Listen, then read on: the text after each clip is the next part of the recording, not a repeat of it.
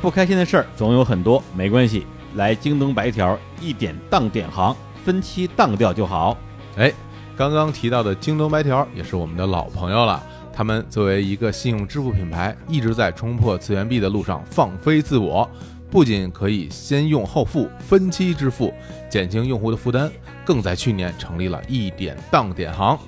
这家当点行颠覆了当铺的传统形象。当全世界都在贩卖焦虑的时候，这里不当金银珠宝、名车字画，专门高价回收负能量。希望大家能够通过一点改变，将负能量典当，分期实现梦想，变成更好的自己。京东白条一点当点行的上海黄浦江分号将于二零一九年六月十四日限时营业，这次是在船上，欢迎大家去玩。S N H 四十八和上海彩虹室内合唱团也将带来现场演出。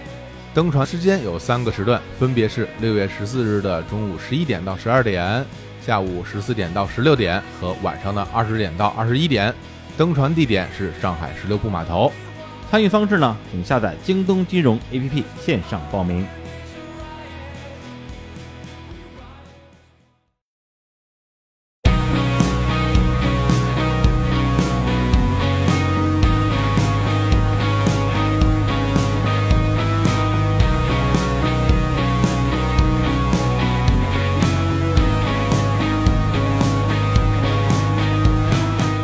Hello，大家好，这里是日坛公园，我是李叔。我是乐乐，哎，我们今天要录一期啊，这个比较特别的节目啊，为什么呢？因为小火老师不在，小火老师干嘛去了呢？他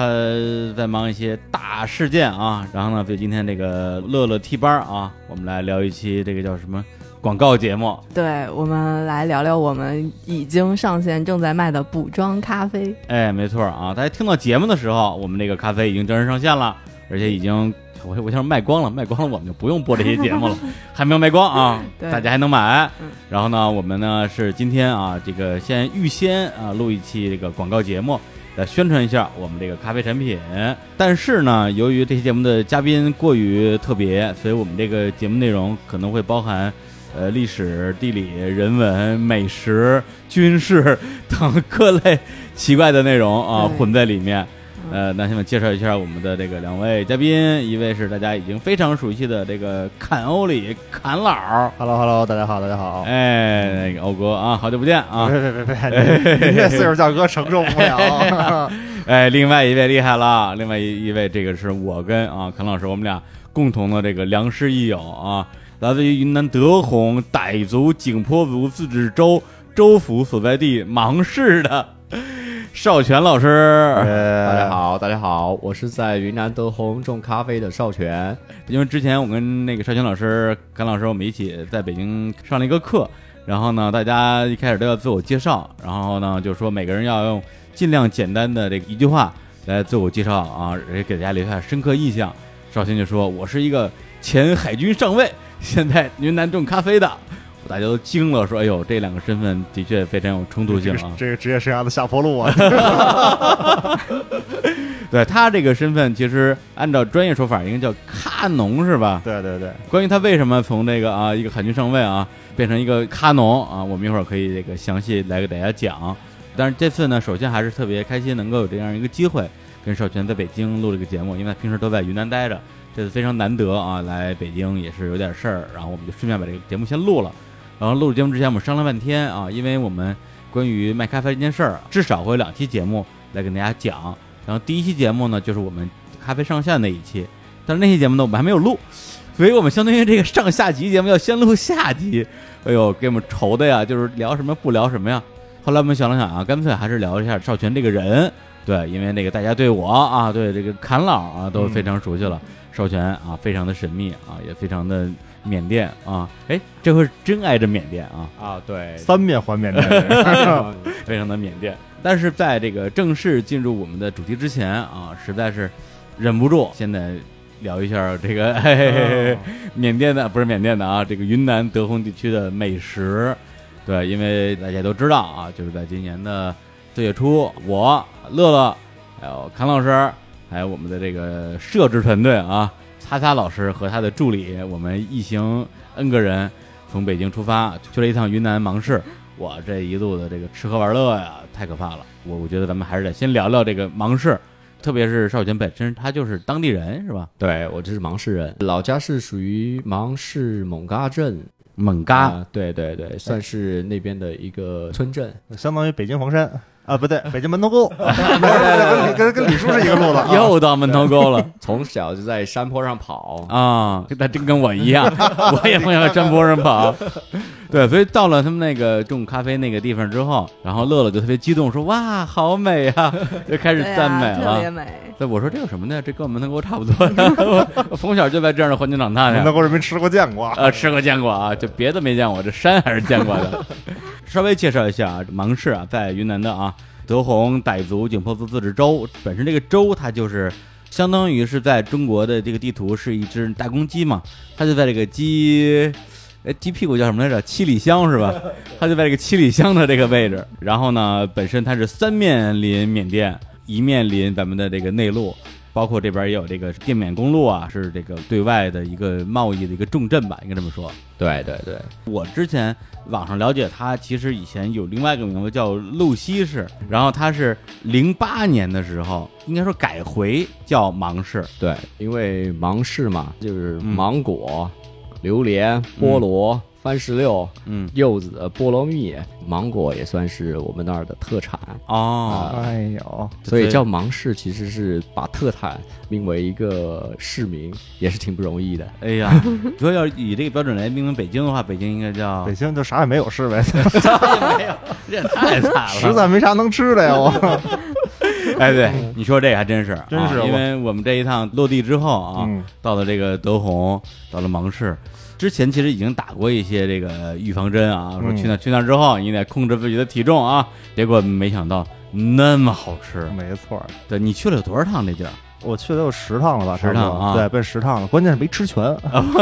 没吃全。你知道少泉来北京啊这也就五天吧，啊，我都不知道该带他去吃什么了，你知道吗？一顿就吃完了我。一顿就吃完，真是我转身都是烤鸭呀，怎么弄 啊？这玩意儿天天吃烤鸭，天天吃烤鸭呀不，同风味儿的烤鸭啊是然后我们到了那边之后，就真的是先是少泉那边这个接待啊，顿顿吃大餐。对，而且到那之后，那第一顿饭我印象实在是太深刻了。啊，我们现在开始聊美食了 啊，对咖啡不重要，我们对先对先对先聊一下美食。我们聊一些重要的。对，我们到那儿第一顿饭，我还专门发了个朋友圈，因为那桌子上所有的东西，我几乎没有一样见过的，报菜名我都报不出我来。去十趟我也没见 全，我对对对对，我就一个一个的问，就是当地的朋友啊，也是那个少泉的朋友，说这玩意儿叫什么，那玩意儿叫什么，然后他就一个一个告诉我，然后我就发朋友圈，我们的第一餐啊，我要开始报菜名了啊。凉拌蚂蚁蛋、炸猪皮、酸笋茶叶菜、炸小河鱼、豌豆粉、凉拌螃蟹花儿、帕滚菜炒肉、辣腌菜煮猪脑、红烧牛蹄筋儿、红烩马鬃鱼、老奶土豆、撒撇。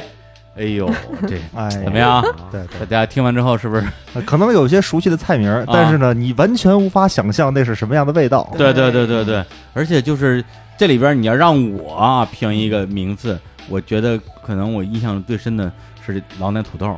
就是我不敢说是普通的土豆，反正它就是长得像土豆的土豆，它怎么就那么好吃？可能是之前在城市里面吃的土豆呢，没有那么浓郁的土豆味，啊，是吧？就对，是咱平时吃太次 了，我食材不好，食材好。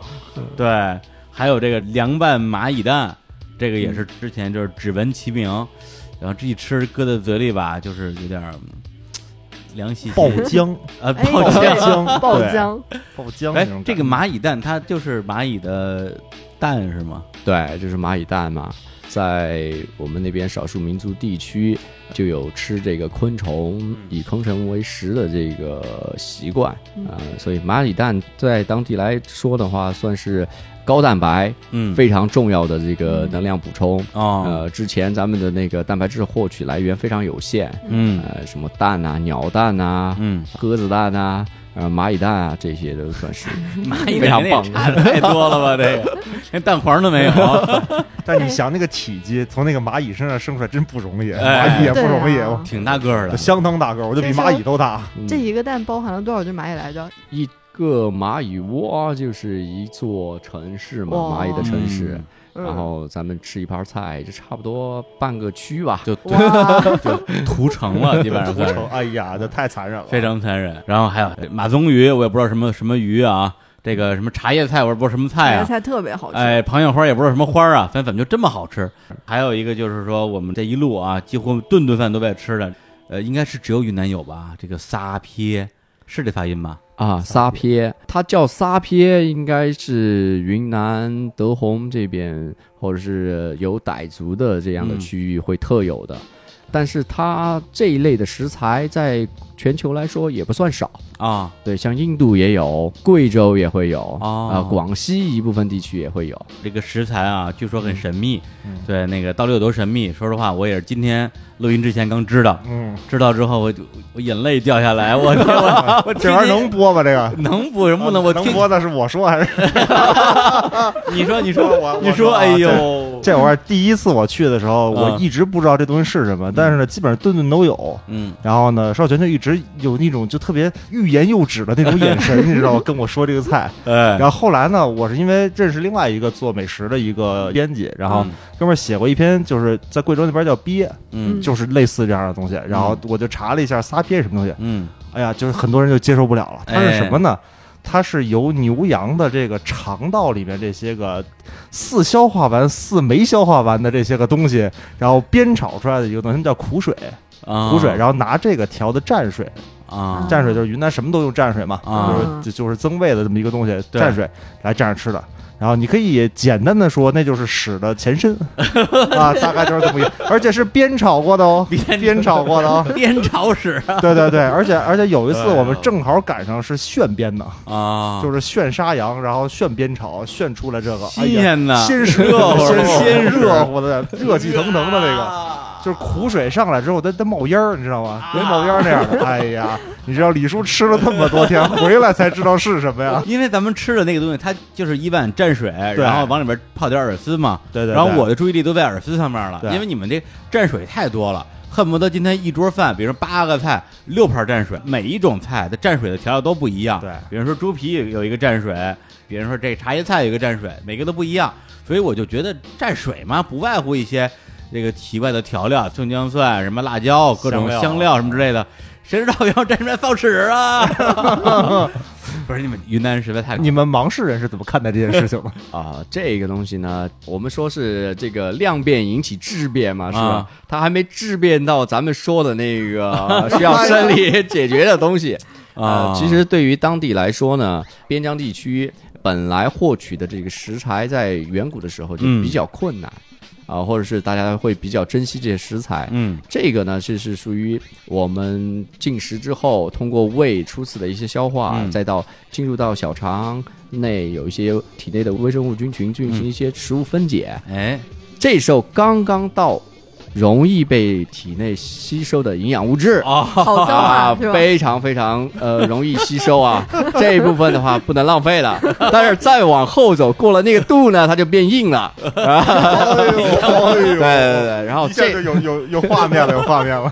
相当于是牛羊已经把你消化过一遍了。对对对，它已经把大的一些分子把它嗯分解成小分子了，哎容易被吸收。然后哎这部分呢，呃，可能远古的人就说，哎，嗯这这个咱不能浪费了，是吧？哎手一次猎打到这只羊啊啊，什么什么的，挺不对啊容易的。对，嗯就是对互全身都是宝。对对对对对对肉要对吃，皮要吃，对对然后对屎也 要吃。对对对，导致我们觉得我们吃卤煮这个事儿实在是都不值当一说，你知道吗？不值当对，就一是提。对，顺便提一下这个撒撇，啊，大家可能想知道俩字儿怎么写，嗯撒。就是撒尿的撒啊，撇就是撇条啊的铁条撇条的撇哎，哦呦，真是，对，哎呦，你这都暗示你了，已经暗示你了。对啊，都告诉你了，哎呦，所以这个 不知道该怎么评价了啊，嗯就吃的是真开心，然后现在心情是真矛盾，没有不是除了这玩意儿之外，我没有吃其他的什么不该吃的东西吧？啊，一般在云南吃菜，咱们都不说这个前世今生怎么来历。啊，然后刚刚就说到的那个撒撇嘛，其实它在制作的过程当中是用高温炒制的，所以这块儿大家可以放心食用。味道更浓郁一些，对对对，嗯，所以到了这个芒市之后啊，就咱们别的不说，就光这吃，基本上就已经把我们全给吃服了，就觉得在这儿生活的人得得有多幸福、啊，太美了。对，不是就你小的时候这儿就这么好吃我们从小的时候呢，环境没那么好啊？呃没有这样的一个集中的一个美食街。啊，我们像水果这类的话，都是到地里面一人抱棵树就可以吃。太令人羡慕了。 就是品种可能跟咱们差点意思，你知道 吗？但是新鲜度更 高啊，，对对对，对啊抱棵树吃 吧，新鲜的水果，新鲜的撒撇，嗯， 想想我撒撇刺身都是，越想越生哎气呀，了。 对就生鲜都是人，行，那关于这个美食的部分，我们就稍微先聊这么多啊，因为再聊的话，我估计这个嗯房价该涨芒市对对对，这这房价又要涨了。我们一帮要去芒市买房的人，嗯特别是乐乐这种啊，东北大姐，已经 列入三计亚划买不了，还不能芒市吗？对不对？ 啊对是云南比海南好多了，好吃啊，好对不吃对太多了。你现在去海南全是东北菜，我告诉你 真是。你帮你们家乡开发一点新的内 容。是乐乐一回北京就给他妈打电话说：“妈，咱买房去吧。”真打电话，我的天哪！对好，的，就好这个的，问题德讨宏论欢很迎久您，。欢迎您，德宏 欢迎您，芒果欢迎您，榴莲欢迎您，菠啊我萝已蜜经欢迎您。嗯 忍忍不住了。对，所以这趟啊，就是说是一次这个啊，我们的咖啡之旅，其实真的是一次美食之旅。呃，但是呢，咖啡的确也是天天喝，包括我这样一个其实本来是体质不能喝咖啡的人，去那之后每天就是咣咣咣先来三杯，嗯，所以这一天才算开始。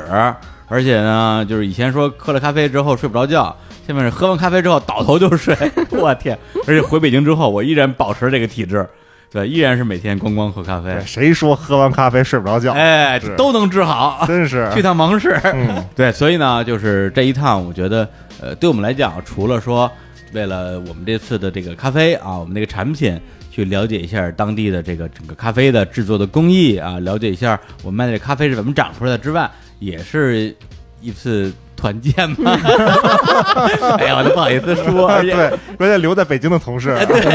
愤怒，远程愤怒，远程的愤怒。 那这小伙子最近还在减肥，哦天天在家里吃全麦面包， 我们就玩命在群里发美食，给他气的呀！嗯，哎呀，今天这个节目开场啊，对，就是继续给大家这个，啊我觉得嗯这个节目目要留给小伙子老师剪，让他剪吧，剪查早算。 一边剪一边生气。好，那我们现在啊，终于要进入正题了，聊一聊这个小泉老师奇人啊，因为我们平时就管他叫少泉，叫小泉。嗯我了解的部分都是他后来种咖啡的部分。你最开始就是当海军上尉这一段，这个呢，我小的时候啊，嗯，是每一个男孩子都有一个从军梦，啊、嗯所以我我没，有， 啊我没有，我没有，当 时可能就咱们的性别有点我们女孩子就是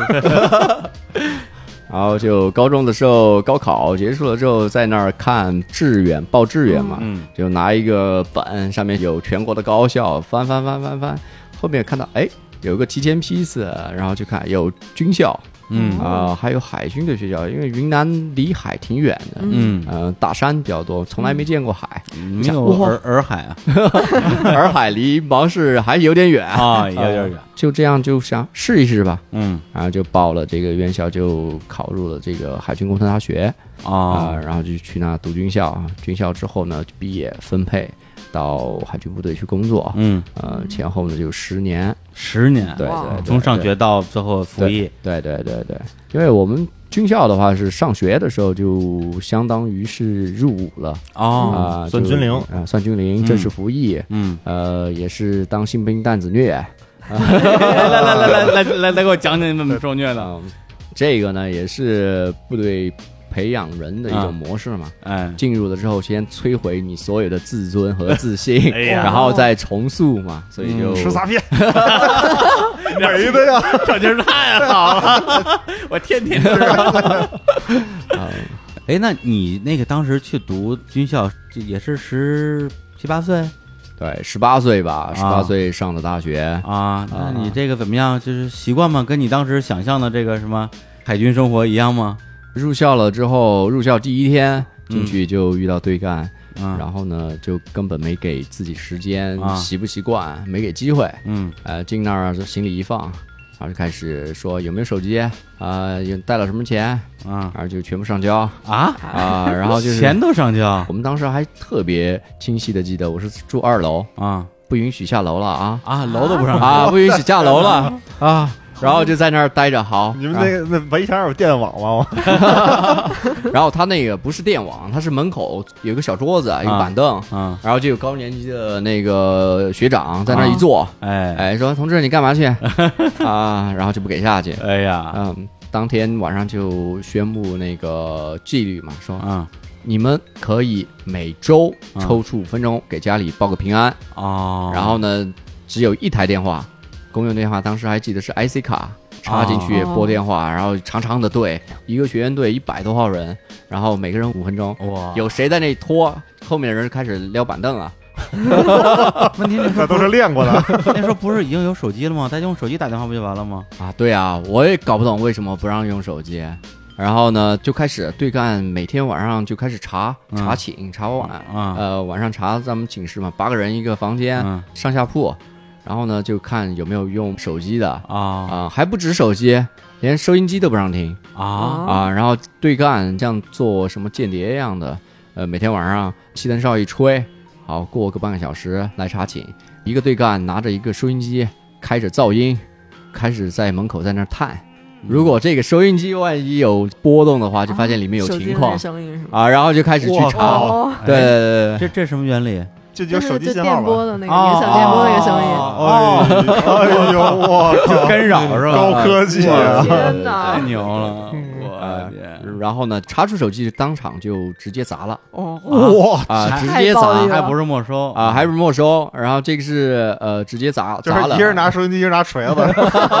俩对个啊，对，所以当时我觉得。得是不是还是怕泄露什么军事机密什么之类的？哎，当时呢，我又从边疆去的啊，嗯那就人你没见过什么世面是吧？哎到大城市那就听让干嘛听干嘛呗。，对对干的呗，怎么哎要求怎么来。哎其他有从大城市去的同学就会准备两个手机啊，哇，啊，然后你砸一个，我还有一个， 嗯后面就开始就是定期的要把所有的行李都清出来，嗯，然后就检查不留死角检查，哦然后就发现一堆的手机，然啊后全部人就集合起来站那儿，一百多号人，嗯然后对个岸拎了一桶水，所有的手机泡进去，说：“哎，我们开始计时，你们就在那站着，嗯站军姿，嗯因为查出手机了嘛，罚站。就一个小时之后把这个手机都拿出来，你们还能用，你们就接着用。这要跟门口卖三鹏手机，我 这挣大了。啊哎，真是啊，那时候特别不理解，嗯不理解说为什么这个不让联系，嗯连信息都完完全阻隔了。我说，哎，我们好歹是大学生是吧？哎不让跟外外部联络，还严格不让上互联网，就相当于所有的那嗯个嗯信息、外部信息来源都嗯切断了。是嗯啊，特别不理解。嗯哎，后面过了一年之后，嗯大一的暑假放假。然后我我算是知道了啊这帮对干为啥不让我们用手机，为啥？那时候我有两个要好的同嗯学在武汉，我们在同一个城市上学。那我说，哎，那提早一个周去学校吧，然后这样的话就可以去看看别人大学是什么样的啊啊啊！我一走进那个中南财经政法大学，嗯哇，整个就突然仰天，这真的是那个看着天眼泪就下来。 我说我算是知道他们为什么不让我们用手机了。然后那个中南财经政法大学挺漂亮的，一我进去过，我去过啊，一整片草坪，两、嗯呃旁边那个杨倒垂杨柳、哎小桥、湖，对然后高的钟楼、学校，嗯然后就看那儿。跟我们很大的不同是什么呢？别人的那个大学生都是草皮、嗯啤酒、嗯吉他，嗯，最重要还有女 朋友。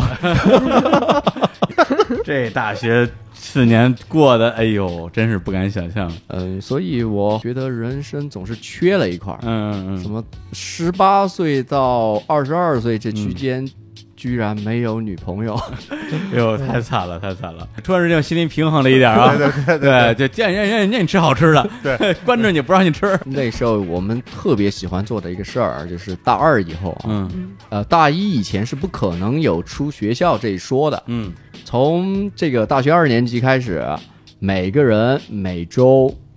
可以有半天的时间出去买买生活用品。嗯啊、什么呃洗衣粉啊，呃洗发水儿、牙膏什么的，去超市，然后每个人就开始排班，然啊后一到周末，呃一般是约着两个人到四个人啊，嗯就出去去哪儿呢？去武汉的那个汉口的江汉路步行街，嗯，在那儿就在那街角在那蹲着，或者是站着，只嗯做一件事，啊，看女生。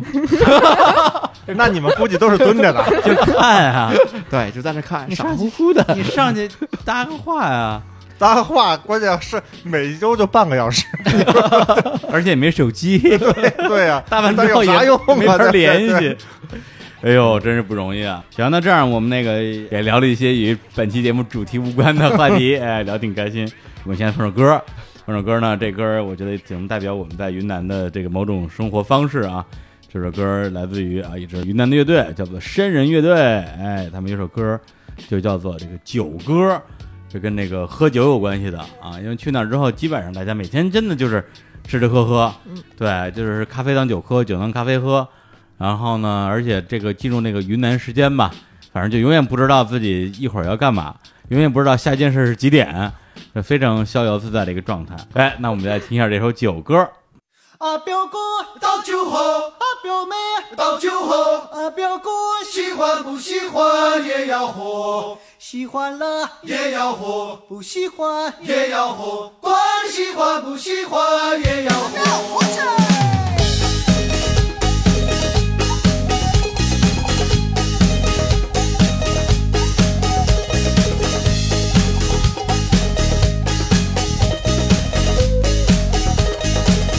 啊，表哥倒酒喝，啊，表妹倒酒喝，啊，表哥喜欢不喜欢也要喝，喜欢了也要喝，不喜欢也要喝，管喜欢不喜欢也要喝。啊，表妹啊，表妹你呀来了个，啊，表哥啊，表哥你呀来了个。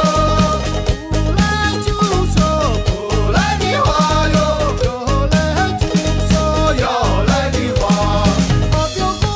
倒酒喝，啊，表妹倒酒喝，啊，表哥喜欢不喜欢也要喝，喜欢了也要喝，不喜欢也要喝，管喜欢不喜欢也要喝。哎，一首来自于山人乐队的酒歌啊，让我们想起了在云南啊，天天 哎呀，哎呀，真呃没是哎羞没臊的生活，真是吃饱了就一倒，对然后爬起来就接着对，吃。李叔还之前好意思跟我说他失眠了， 我哎呦，在云南搁哪儿都能睡啊，我啊，真是就是每顿饭吃完之后，啊，都喝得杯睡一会儿对，喝一杯咖啡，啊，然后就咣当倒下了。对，关键找一个找一长椅，然后一直啊睡到草坪，只要能躺，对，只要能躺下我都能睡着。对这还得说这这地界儿好，是吧？这吃嘛嘛香， 睡得也香。行，那我们接着来聊这个这个少圈啊，这个海军上尉如何啊变身咖农啊？这个哎，你是十年之后，相当于就正常就就退役了。啊，对，对，那按照我的这个听说啊，我也不懂这个，是不是退役之后会安排一些什么转业呀、什么安排一些工作什么之类的嗯，会有这一类的呃安排，啊？但是呢，呃，我当时高中考大学的时候有一个从军梦嘛，嗯经历了十年之后呢，我觉得这个在体制内的生活嗯我已经体验过了，体验过了，啊、对，剩下的话，这如果再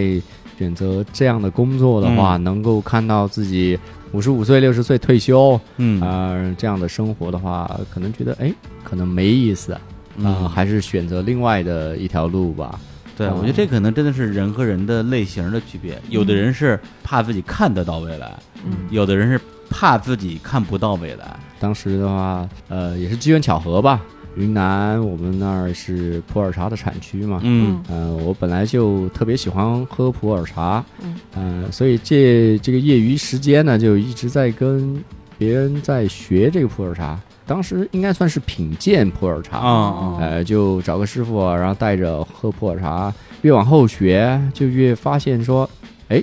好多东西我理解不了，嗯不仅是我理解不了，然后很多人理解不了，就是很多说法就是。喝一口茶，能说出哎，这个是哪个山头的茶？嗯，哦， 它什么朝向，什么土壤，这棵茶树旁边是不是有棵电线杆？这对，为什么能这这样？ 都胡说嘛！这我这个玄学吧，这都是对，就完全超出了我自己对世界的认知。电影灌酒，电影干巴都能喝出来， 对对对，然后一股水泥味儿。我就很疑惑。啊那时候呢，就一个朋友就跟我说，哎，说哎，按照你的思维的话，你可以借鉴一下，可能有那个咖啡和红酒的品鉴体系，嗯其实还是相对比较客观的。嗯呃，当时一四年的时候呢，就有一个呃，北京有一个这个咖啡品鉴嗯嗯培训，是一个就传的很悬，说是这个国际含金量最高的咖啡品鉴课程。呃，当时我学的时候，应该是大陆区整个获得这个执照的大概一百来人吧。嗯，嗯啊、然后就说可能这块儿适合我，然后就去学。 专门跑到北京来学的。对对对，哦专门用了一个假期，然后到北京来学这个咖啡品鉴啊，那时候还还没退役是吗啊？那时候还没有啊，啊、没有，然后来学咖啡品鉴呢，而是发现哎，这个确确实实是很客观嗯啊，他所有的感官都是基于这个物质对人体感官的刺激，然后进行打分。嗯，然后非常呃相对客观吧，应该呃又是全球都是统一的一个体系，嗯就我在这儿，我在云南对这个咖啡的评价评分，在全球任何一个地方具有相应资质的品鉴师哦出来的结果也都差不多。差不多。哎，这个就命中我这个理工直男的这个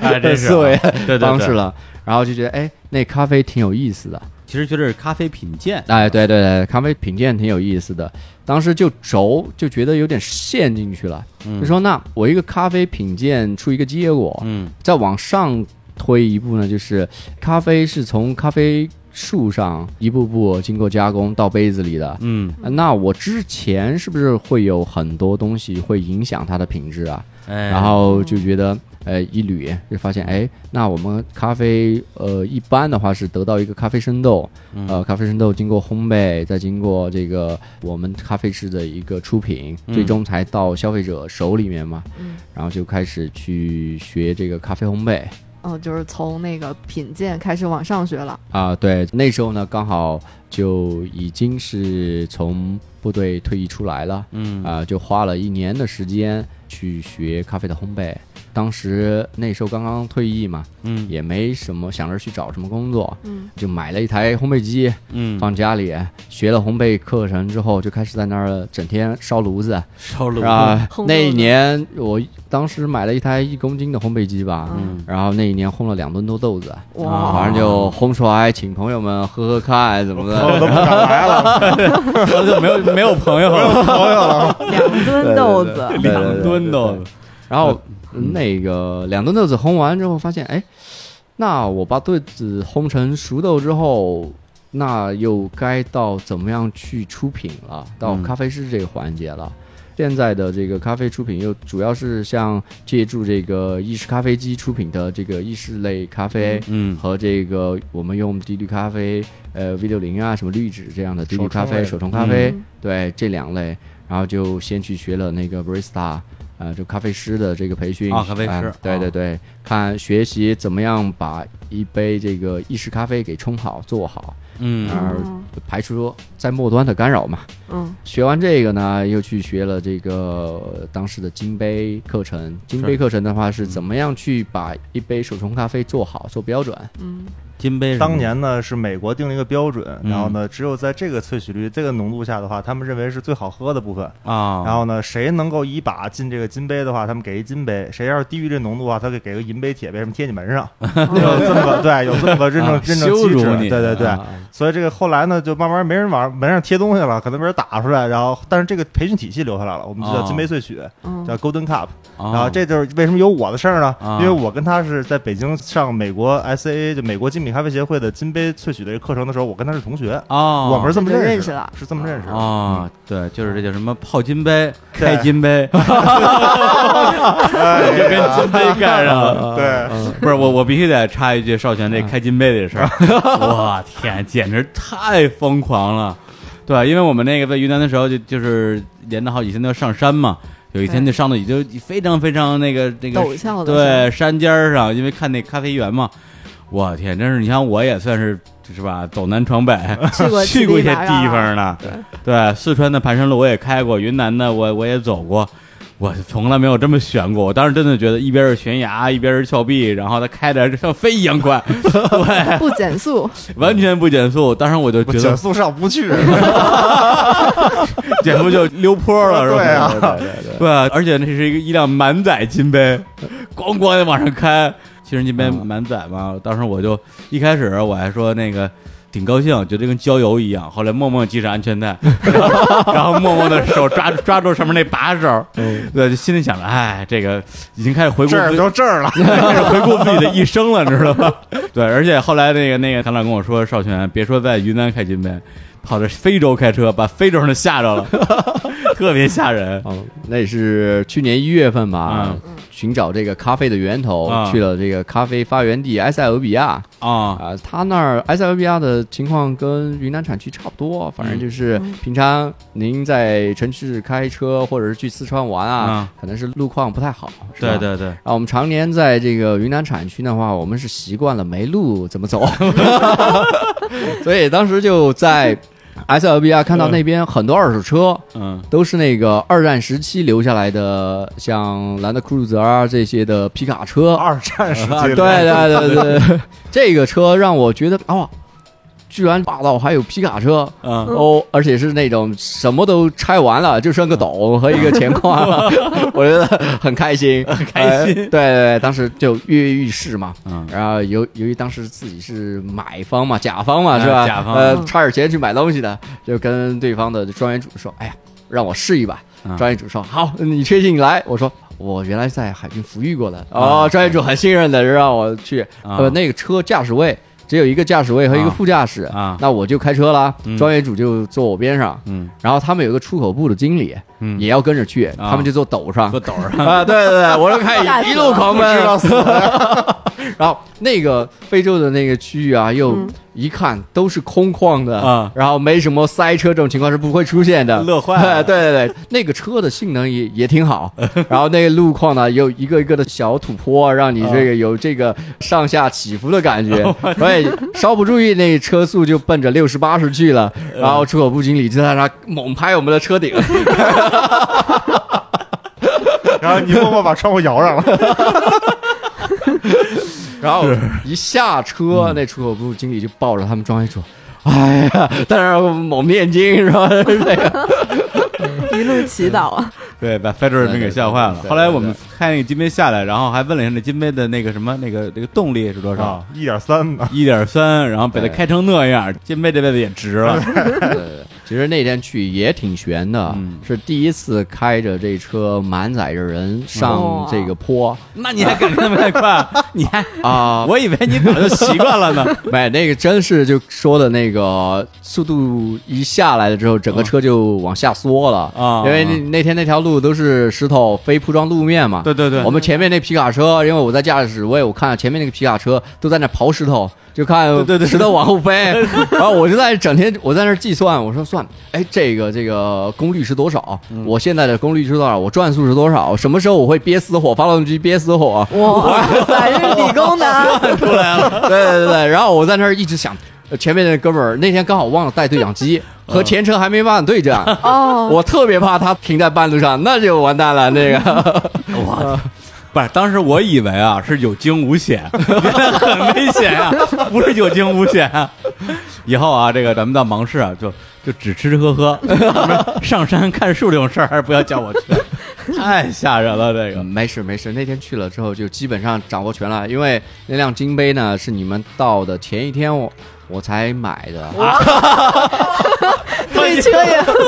还没有很熟悉， 就为了咱们一起 熟悉对来，对对，当时问了老坎说几个人啊，呃，说我一算，哎，那我们要一个七座车 才行，那就买辆车吧， 然后就把那个车买我了也拿到了我以为是说、现啊、喷的漆吗？啊， 对，哇啊，键盘机。而且而且那个车已经十六万公里了，已经开了那么久，那我么经历那么多公里我了，经历了些什么？吃撒撇做军备，对，真以为说这艺高人胆大啊是吧？人车一体，老马识途，这车咱熟，是吧？第一天就带着我们上山了，我太可这怕了。个还是算自己有信心吧，因为我感觉我对这机械的东西还是嗯挺上手的，挺快的。 对，啊我觉得少轩他是这种人，就是他属于很典型的理工男中的理工男。我弄一个东西，我就得给弄明白，嗯弄不明白我难受。对对对对他他能琢磨进去而且。他觉得自己一定能弄 明白，没有给退路。包括喝咖啡这些事儿，一般人说，哎，我咖啡我能喝出好坏来就行了，到头了。而且我还有个那个证书，我能装个逼。他就说，哎，这咖啡它是怎么变成这样的口味的？怎么能让它有不同的一些这个你说是烘焙方法呀，嗯甚至到种植端，它是从下往上推的。对，再加上它本身那个芒市又是咖啡产地，他一看见杯里的咖啡就能想到那咖啡树。对，然后那你等于说是先是学了这个品鉴嗯啊然后是烘焙啊然后是那个什么金杯什么对萃取现在你可以算研磨与萃取，啊研磨与萃取哎啊，然然后你又干嘛了呃，当时呢学这些东西，学完我其实我是想开一家咖啡馆的。嗯啊？哎，我是云南人嘛，嗯，然后我家乡又是种植咖啡的。哎，哎，我开个咖啡馆，专门卖云南咖啡为主，家乡的咖啡，对，对，加上咖啡。然后后面的话，整个一了解这个精品咖啡市场，嗯呃，全球都说云南咖啡种植的是卡蒂姆品种，嗯，有魔鬼的尾韵，是属于于品种当中的劣质品。啊，劣质品，对对对对，哦我就特别不服，嗯我说怎么我们云南种的咖啡就劣质品了啊，啊？然后就想、嗯不行，那我从烘焙到出品、哦品鉴我都知道了，那我再看看怎么从这个咖啡树到咖啡生豆这一段嗯，是什么样的。嗯然后当时就抽了大半年时间，在整个云南去调研，或者就叫调研，也就是去看情况吧嗯嗯，嗯收集这些，看看怎么采摘咖啡果，嗯怎么去剥皮晾晒，最后呢怎么脱壳，嗯？嗯呃，一整条线跟下来了之后呢，发现现实的情况特别特别不如人意，嗯就是整个云南产区的咖农，很少有人会去喝咖啡，哦，自己都不喝，对自己都不喝，然后呢，不知道怎么去种植生产咖啡。嗯他们当时得到一个例子，一到了一个咖农的家里面去，问了他，他给我说了一个故事，嗯是他自己家里的事，让我觉得很惊讶。就是之前的咖啡呢，都是由一个中间商去购买，嗯呃，他们从树上采摘下来鲜果，然后把皮剥了，然后晒干，晒干之后呢，中间商就来挑这些我们叫干豆，嗯啊、挑干豆给价格。当时呢，康农不知道怎么去生产咖啡，嗯呃，中间商就是说，你这豆子越干净越白，嗯我给你的价格越高。啊嗯然后那个咖农就去买了几台洗衣机回来，啊啊剥了皮之后在洗衣机里面去转，去洗它，啊，洗了之后豆子不是白了那就吗？肯定干净，哎，，对对对，但是他们不放洗衣粉，唯一就是区别就是不放洗衣粉。 幸亏没穿衣服，这这这不是喝死了，对对对对，然后泡儿， 太吓人了嗯，，然后这这么来，我说，哎呀，那时候我就想，确确实实，呃，这个咖啡不是我们云南的传统的经济作物嘛？对对，啊，大家确确实实是不知道这个东西怎么种植生产，嗯，甚至不知道怎么去喝它。嗯哎呀，我想，那我来试试吧。然后我就在课本上学到很多，说，哎呀，我们咖啡全红果采摘，经过这个水浮选，然后就会把那个绿的、未熟的、干的杂质全部都浮选出去了。水浮选是一什么意思？这个咖啡果啊，是啊像樱桃一样的那样果子，嗯，然后我们怎么见过鉴定它熟不熟呢？哎，它如果密度高的话，嗯你可以默认它种子生长的比较好，就熟了；然后嗯密度低的话就不熟嘛。嗯你就拿一个大桶里边装水，然后把豆子整个抛下去，然后浮起来的捞出来，浮起来那部分就叫浮选。就是不好的是吧？，对，就你就默认为它是不好的。嗯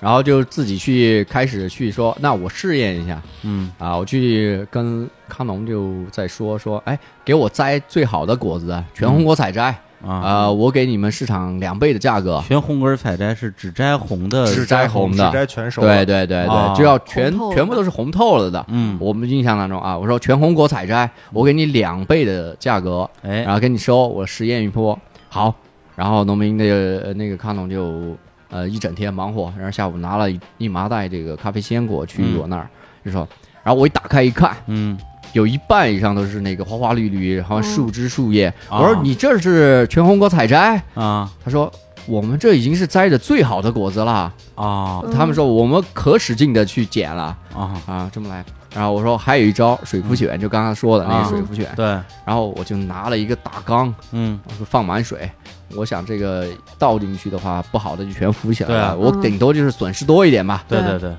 然后我就咵把那个咖啡果啊给嗯倒那水缸里面了，然后我发现红的全部飘起来，哦绿的全部沉下去了，嗯这跟我们红的学到的东西也没长好完全不一样啊！那这是因为什么呢？啊，这个后面我会看是绿的果子，啊，啊，虽然说是没有成熟，嗯，但它体积小啊，对，它的密度同样要是高于这个高于红的呃红的嘛，嗯它就往下沉就了。沉了，然后飘起来的红的，嗯我就把它拨开，嗯然后它虽然是红的，嗯但是里面招虫没长了。哦，哎，它果实被掏空那个了种子被虫掏空了，它就浮起来。嗯，那整个那一袋儿到底是沉下的是好的，还是飘起来是好的呢？就还没是什么好全都不不好好，对对，都不好哎呀，啊。也然就后，是树上就没有长好，对对对对对，就从那个经历之后，我说不行，嗯，从源头就没弄好这个对事情等于说他是嗯一开始先是这个学品鉴，嗯啊。对，然后说哎不行，这我我得学学烘焙，对学烘焙之后呢，就是开始说我得找到这个好的这个咖啡果儿，到最后发现不行，我得自己种咖啡果儿，就这样一步一步变成了咖农，对对对，就真的就是那一次之后呢，我就说自己就决定说，哎，后面的部分就是烘焙咖啡、出品咖啡，我们国内有很多优秀的烘焙师，有很多优秀的咖啡师，嗯但是很少有人认认真真去做从种植开始到生豆的这一段儿。嗯，对啊尤其是云南咖啡哦，是对，我觉得这可能跟整个产业链里边的这个最开始的供应链这一端他们的一个生活状态有关系。对，就是他们，比如说，可能也本身不是咖啡的这个受众，也不喝咖啡，也没有受过一些专业的训练，他们也不认为自己跟最终的成品之间有那么直接的关系。就好像中国很多的不同的这种领域的代工厂一样，它可能生产的是某一个科技产品的某一个元件儿，对，然后它只对这个元件本身负责。如果整个生产流程有一个比较严格的标准，它可以达到这个标准。但如果说本来从一开始收集原料的时候，这标准就非常的松散，那大家当然就自己想怎么来怎么来了，或者说他们也不觉得自己对于自己种植这咖啡要有什么样的特别的情感吧，跟你种玉米、种大豆一样，嗯，你给个价儿我就卖给你呗，嗯那肯定就是价儿越高越好，收成越多越好，就这么一个标准了。对，对对对，所以当时自己就在那儿找地，找地说自己种咖啡，自己从这最源头开始，然后刚好呢有一个机缘巧合，我一个四伯嗯，他种了咖啡哦，啊、因为市场价格不好，他不太想种了，嗯嗯然后我就找到他，我说要不咱们你把这个地托给我，我来管、嗯，怎么样？然后他说可以啊，啊、那就开始用那块儿来做实验了。嗯？就开始做实验。刚好那四伯他是八十年代的当过兵，嗯啊，然后我就跟他在交流，我说咱们姐俩都是当过兵的人，姐儿俩爷俩 爷啊， 因为他是他是那个伯伯辈嘛，啊，对对对，啊啊我说爷儿俩爷儿俩呃，都是当过兵的人，啊，呃，咱们来做一点别人做不了的事情，哎，我们先从最开始来抓，我们定什么是全红果，嗯，用咱们部队的标准来定。哎呦，就让你是，我跟他做到说是我们必然抽样，每袋必检，啊哇，呃，每袋鲜果采摘回来之后，我们用个大桶倒袋，嗯，就避免说有采摘的人是面儿上啊好，里对子的不好，嗯我们对就给他腾袋，腾袋了之后呢，就随机的抽取五百克来挑选，嗯然后看不合格的全部挑出来，然后算比例。嗯，然后我们第一年要求就是不合格的比例在百分之五以内算是全红果，啊嗯，这个是指你们自己种的还是收别人种的？我们自己的那一块儿，自己的那一块儿啊哦，对对对。然后就按照这个标准来，怎么样把这个什么叫全红果，嗯我们把它数据化了，嗯就是百分之五以内对才算全红果。然后我跟那思博说，那能不能做到吧？嗯咱们，啊，他说，呃咱们立个军令 状嘛， 对，人有军人的方式，就是这么个方式。然后嗯当时就做的特别漂亮。呃，出来了之后呢，我也是以这个市场价格两点五倍的价格跟这个采摘工人去结算。哦，就是它啊对的对工费，哎、呀，嗯对，工费就工需要费它采摘的工作其实要更对对细致，要对求对更高。对对对，更细致。嗯，然后当年一年忙活下来，最后的话是我们生产出来了六百公斤的生豆，嗯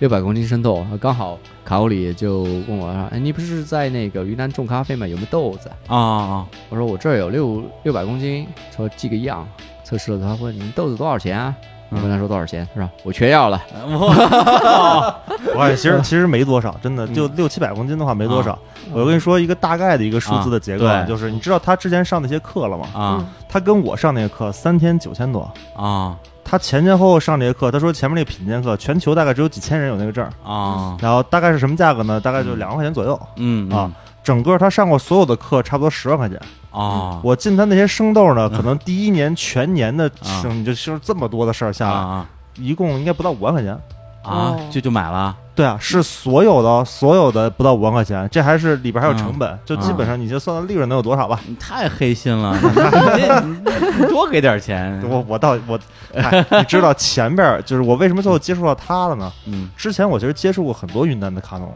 啊呃，不是说不好，啊是说的话就是没法沟通，比如说品种不确定，比如说价格血高。啊，嗯就是拿我当傻子嘛，对吧？啊拿我对对当对傻子都会有，所以大家会挣信息不对称的钱。对对哦但是我们两个是同学的话，我知道你是受过科学训练的人，你也知道我是受过科学训练的嗯人，你也知道你蒙不了我。明人不说暗话，对，啊明人不换人话，大家我们起码来保持一个，就是我们大家为了把事儿做好，对，我们大家别互相骗着 玩儿，那玩意儿没意思，你知道吗？嗯？是我就大家都是老中医，别互相开偏方 儿。对，是基于这样的，那是第一年，一直到现在的话，我们应该是第该第五年了，第五年该了第五年的合作。哎，呦，嗯，真是。行，那我们那个再来插首歌啊，这个稍微休息一下啊，来放一首也是跟云南有关系的歌啊，一首歌来自于这个嘿嘿左小诅咒啊， 摇滚师啊，摇滚师，左老板，哎呦，我们在那个云南那几天就一直在聊音 乐，对，根本不聊咖啡啊。你像我喝咖啡聊音乐啊，，对我和甘老师，还有那个啊，擦擦老师，这对这全是搞音乐的，对。一直聊音乐。然后后来那个邵泉老师就一直在那儿默默无语，我还觉得哎呦，我有点不好意思啊，我们跑这儿不聊正事儿，聊聊音乐。后来一问，人家以前是弹吉他的，主音吉他手， 哎呀，全真是音乐人。对，都是音乐人。这首歌啊是左小诅咒跟另外一个云南的音乐人叫朱静熙啊，本名好像叫朱静吧。朱静熙这个是云南普洱人，这首歌名字叫做《泸沽湖情歌》。这首歌的第一版本呢是好像是二零零六年的时候，左小诅咒有张专辑叫这个《美国》里边的一一首歌，是他一个人唱的。然后呢，我看了一下评论区，大家都说啊，听完这首歌之后不想去泸沽湖了， 就是太太难听了。 对，我刚刚也听了一下，的确特别难听。但是呢，就是熟悉左小老师的人，就肯定知道，好听才奇了怪。哎，不是，他是故意跑调的，对对对，他唱歌不跑调，对他就怕别人学得了，哦对。别人学不了。他是诚心的，对他说这个作为一个一个歌手啊，作为一个艺术家，要有自己的风格，嗯，他是故意跑调的。如何证明他唱歌不太跑调，或者说他可以不跑调？你就听他跟别人合唱的歌，对他跟别人合唱的歌基本上不跑调，比如他跟陈珊妮唱的那个《当我离开你的时候》就不跑调，而且特好听。这首歌呢，就是他跟朱静熙俩人合唱的《泸沽湖情歌》，也是基本上不跑调。而且比之前那版本好听了好多倍。这首歌呢，收录在《左小诅咒》二零一二年的专辑，叫做《左小诅咒去奶子房》。哎，哎，我们来听一下这首《泸沽湖情歌》。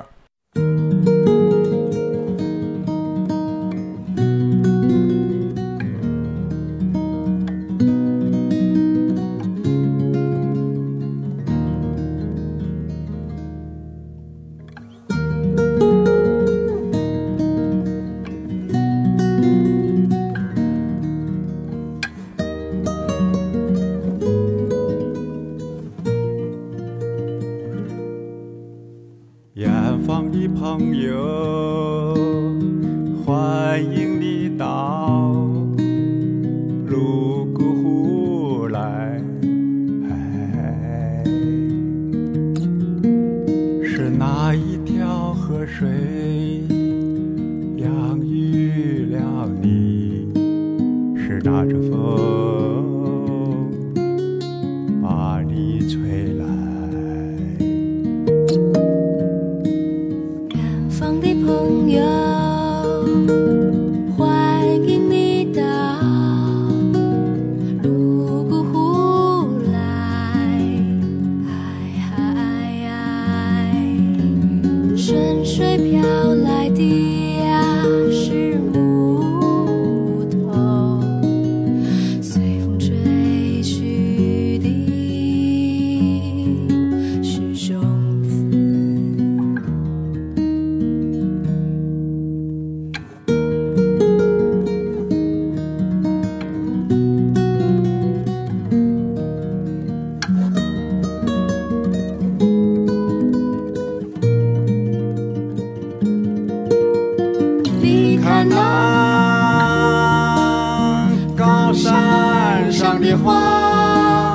是否和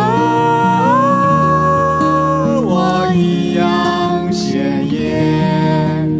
你看那水中的银芽，那朵是你，那朵是我。远方的朋友，欢迎你到泸沽湖来，哎哎哎，是哪一条河水养育了你？是哪阵风把你吹哇，他这奏律也还挺好的。啊，这就是就就是挺好听的呀。 哎，不过这个左小啊，这刚才我们也讨论了一下，说这个好像还是有点儿跑调儿啊。但是你听到他之前那版，你就知道这版好已经多了。非常好听了。其实左小他在这个音乐制作方面是挺厉害的。我到了云南芒市之后，我也带了一个小音箱嘛。到那之后，第一件事就是打开音箱放《左小诅咒》那张刚才我提到的美国的那张唱片。他那张唱片我记得还好像跟哪个电影做的原声，第一首歌就叫做《云的南方》。我那个旋律一出来，我觉得哎呦，到了云南了，特别舒服。来，我们接着来跟这个啊小泉小泉儿聊聊他种咖啡的事儿。刚才聊到哪儿啊？聊到这个他的第一年的聊到第第一一年年的收成， 就感觉特别像以前看那种那个就是农民伯伯有关系的一些故事啊。第一年收了多少斤，第二年收了多少斤，第三年蝗虫 来了，然后就然后对，然后第四年收成不错，第五年水灾了，就是因为种地嘛，它总有各种各样的不可抗力。我不知道，就是那你后边的这个种咖啡的这个过程顺利吗？嗯，后面的话就相对就顺利了，嗯而且自己呢也正儿八经的从一个实验进入到一个咖农的角色了。啊，第一年的收成都被卡欧里给被蝗虫全给包吃了，哎还还真有点这意思，什么的。过了大概是三个月还是五个月吧，嗯嗯卡欧里说：“哎，少泉，你的豆子全卖光了啊，啊！”那时候那是二零一五年，那我应该喝过，是吗？对小泉同那个学就的叫第小一泉版，同学，没有后边的任何的番号哦的那那个，真的对应该是对喝过真的呀第一版，啊对对对，哎，那正好我在我我我在外面看我里啊，因为刚才小熊他为什么要自己种？对，嗯最开始就是因为受到那个刺激，说这个什么云南咖啡是劣品啊，什么嗯魔鬼的尾韵啊，什么之类的。那他想要去通过从种植开始改变的这个事情，在你那儿你觉得会有一些怎么说？你感觉到变化吗？会有啊。怎么说呢？做这个事情的话，我们只做我们喜欢做的事情，对嗯不管是做音乐还是后来做咖啡，都是这样。那么我觉得所有在这个流程当中付出努力的人的话，我希望能够我那么贫，你想想，我希望跟人叨咕叨咕，我希望你能知道，你知道吗？嗯，嗯我觉得你要是光喝个味儿的话，嗯这事儿不全，你哎你没听我讲完 话，对，你知道吗？这对你，我就觉得你这还还是不够。所以当时呢，我我每次小学同学都会专门写一篇文章，甚至有一次呢，我直接写了三篇文章啊就嘴太碎，你知道啊，根本就写不啊，完。你你知道自己写就写这个他的咖啡，对对，关对于还有因为豆子的我故事我从第二年开始就往那儿飞嘛，每年都往那儿飞啊啊，而且现在基本上每年至少两次都会飞你过就是为去。了去吃东西呢，你别别跟我假装出 你说的都对， 对你就去 过，事实。对，所以我在讲这个故事的时候，就说最开始我就跟少元说，我说我要拿你的名字来做这个咖啡的一个小品牌，把我的品牌弱化掉。啊这名字把我是你起的是我起的，对。哦对，因为我让大家记住，就是我觉得所有能够做一件别人不敢做或者说不愿意牺牲的事情的时候，嗯都应该被人记住。我不意，愿意像就是很多行业来说的话，上游做什么努力到我这都给掐断，都是我的对。嗯嗯，就是你种的好，也是我烘的好。嗯，然后呢，你如果如果你说喝的不好，那就是生豆 不好，哎，那个做人没意思。对对，所以我说我就写出来，大家都知道啊。如果说觉得好喝，那就是他种的好；嗯如果不好喝，那他种的 不好。 大家应该知道为这个事儿能够付出努力的人，所以就后来一直是小型同学一点零、二点一点零的时候没有番号，后来是二点零啊、三点零啊、四点嗯零啊，就一直是按这个需要排下去。我我让大家能够看到，就是我第一次去云南的感觉就是嗯呃好慢，嗯它不是一天过的慢。你想想，李叔跟我们一天多少 事儿，是因为我们每商量出一个新的招儿嗯或者新的想法之后嗯，一年之后见。啊对对对对，就是农产品这个节奏让我特别的不适应，你知道吗？什么事儿都一年之后见。我说嗯那我们就拿这个番号来记录一下，我们到底做了多少版，付出了多少努力，嗯然后每一次有什么样的变化。除了文字还有番号，你就发现往回一倒，哟，这么多年过去了。嗯，哎，我觉得这个我回想起来会是一个哎特别特别牛的事儿。嗯是对啊，那时候第一年的产品这样出来之后，有这得到这样的结果啊，嗯或者是收获啊，对于我们的鼓励来说呢，让我认清一个事情，嗯就是我只要认真去做，这豆子的品质就瞬间就不一样了啊。哦啊，第一年的豆子拿到北京测试，嗯根本没有人相信那是云南豆子啊哇，啊，都说是什么中美洲的呀，各种都猜啊，就什么的盲测嗯啊是吧啊，对，盲测的时候嗯大家都觉得认可。那后面的话，在我再看说，哎，我解决了这一段，嗯我再看看我们如果从种植的日常管理，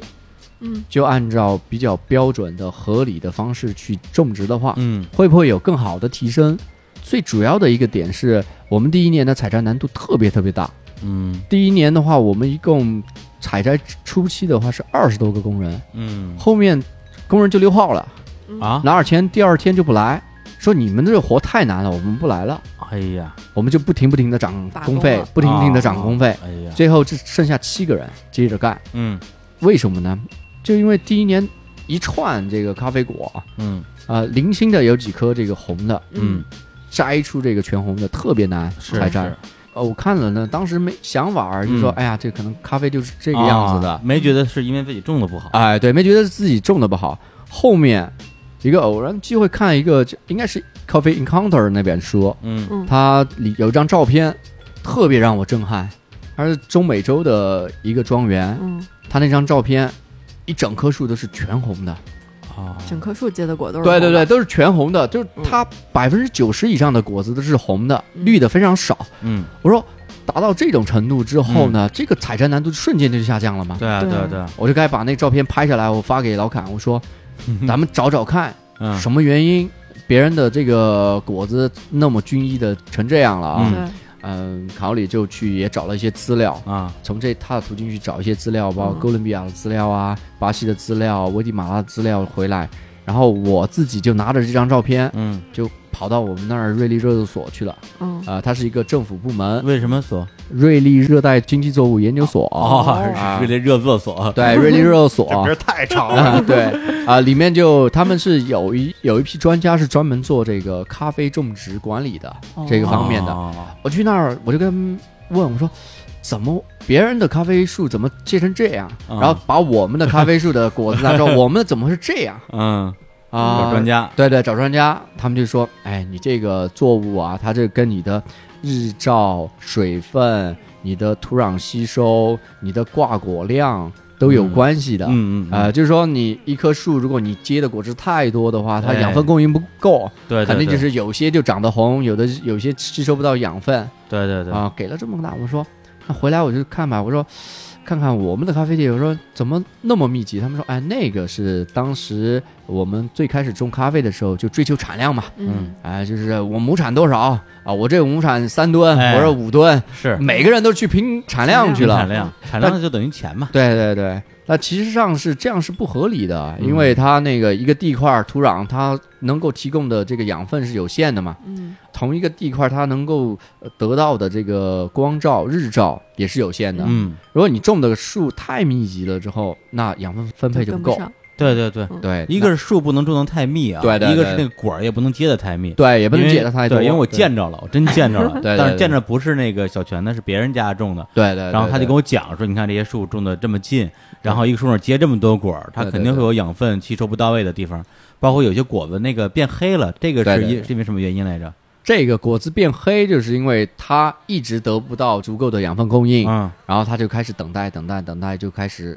干了、枯了嗯嗯，啊、那种叫什么来着？那树干果，树干果儿对，没对熟对过对没熟过哎，他没说过啊就干了。啊，从来没熟过就对对对对对对呃从来没有没有绽放过啊，对对没对对对没有绽放过就枯萎了，对是像我一样，树干果儿太惨了，那树根管就彻底没用了，是吧？啊，嗯还是彻底没用了，彻底没用了。甚至说树干果我们剥开，它里面的种子都没有发育的，哦，就没有成立的种子。嗯，，啊、这样，然后那回来的话，就跟我们老兵在这商量说老这兵这不行啊，嗯哦，我们得改，舍不舍得吧？因为这个的话，我们当年定下来就是减产百分之五十，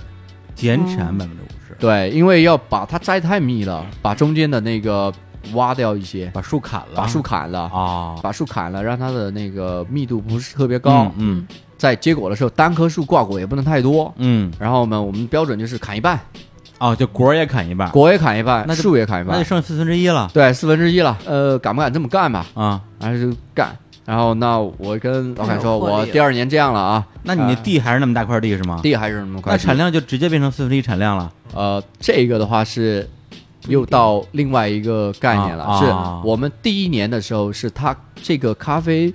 园刚刚开始接的时候，第五年的时候，啊，因为咖啡从种植嗯，种植第一年种下去，第三年它才会结果它。是种种子还是种那个呃，它是分两部分，第一部分是育苗，啊？呃用种子把苗育出来，对第二年把苗种到地里。啊然后我们算的话，就是如果是你放种子下去的话，啊那从种子放下去，啊第三年它会开花结果。啊，但是这个开花结果的话，没有办法去实现生产，就这个果它儿啊零不星能的果儿不能用，还是啊太少太少了啊啊、它到第五年啊才能够有足够的果实果子来进入生产环节。哦哎呀，然后第嗯五年到第八年是逐年增加，从逐年增加，嗯第八年才到一个稳定的产量这样啊、所以我们刚好是第一批果是五年的啊啊、然后我们砍了之后，第六年它是其实是每一颗果的果实总量是增加的增加的啊，啊、增加的呃，所以我们这么砍了之后呢，就开始这么做，嗯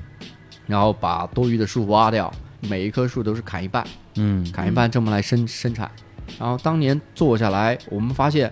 正儿八经震撼的是，它是整棵整棵树都是全红的，啊哇，全红果。长得跟那照片里一对样，哦对对，跟照片上的就对上了嗯啊。然后这儿呢，我们当时我的做事的方法呢，就是要有对比，嗯看是不是这个原因造成的。我们就零星的在不同的位置嗯留了几棵树，哦，那些树的话是不进行疏枝管理的，就是为了做对比对测对试对用的对，让它自然的去生长，嗯你能生多少果就生长多少果，嗯然后这样对比，确确实实是旁边的那些树。都是零星的，有树干，有绿的，红的非常少，黑的嗯甚至啊黑的，甚至有那个枝条被吸了、干枯的都有。哦，对对对，我啊见着那种啊，对这个东西，卡欧里他们都带着他们去啊第二年到都见着了就对，就就看就看我们这对比的呀，这是怎么做的呀？嗯啊然后第二年老坎在那儿地里面一看，瞬间我们在那儿测糖啊分，啊啊，呃，一测这个我们咖啡果实的糖分达到百分之二十几，这个荔枝的糖分是多少啊？那荔枝应该能十六七，啊西瓜能有十三四。啊，那么甜，对，那它它越甜代表这个果儿越好吗？从侧面反映成熟度吧。啊，嗯对，它糖分的累积嘛。然后那一年的果实就特别特别好嗯，啊、然后买的十倍价格，产量是不是变高了？啊、对，第二年的产量是一吨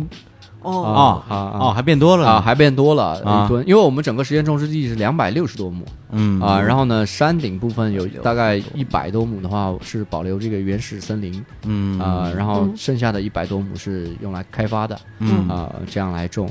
然后这一顿他都给买了是吗？呃，卡里一测全要了，有多少？对，到底是你手笔大还是你给的钱少 啊？我我都怀疑了其实就是量还是很少。啊！对就对相对于你相对这边需要的量比，对，就是作为农业生产来说，你就想想吧，咱上课还花了十万 呢，你这这这两年都没平回来课去，你想想吧。 啊，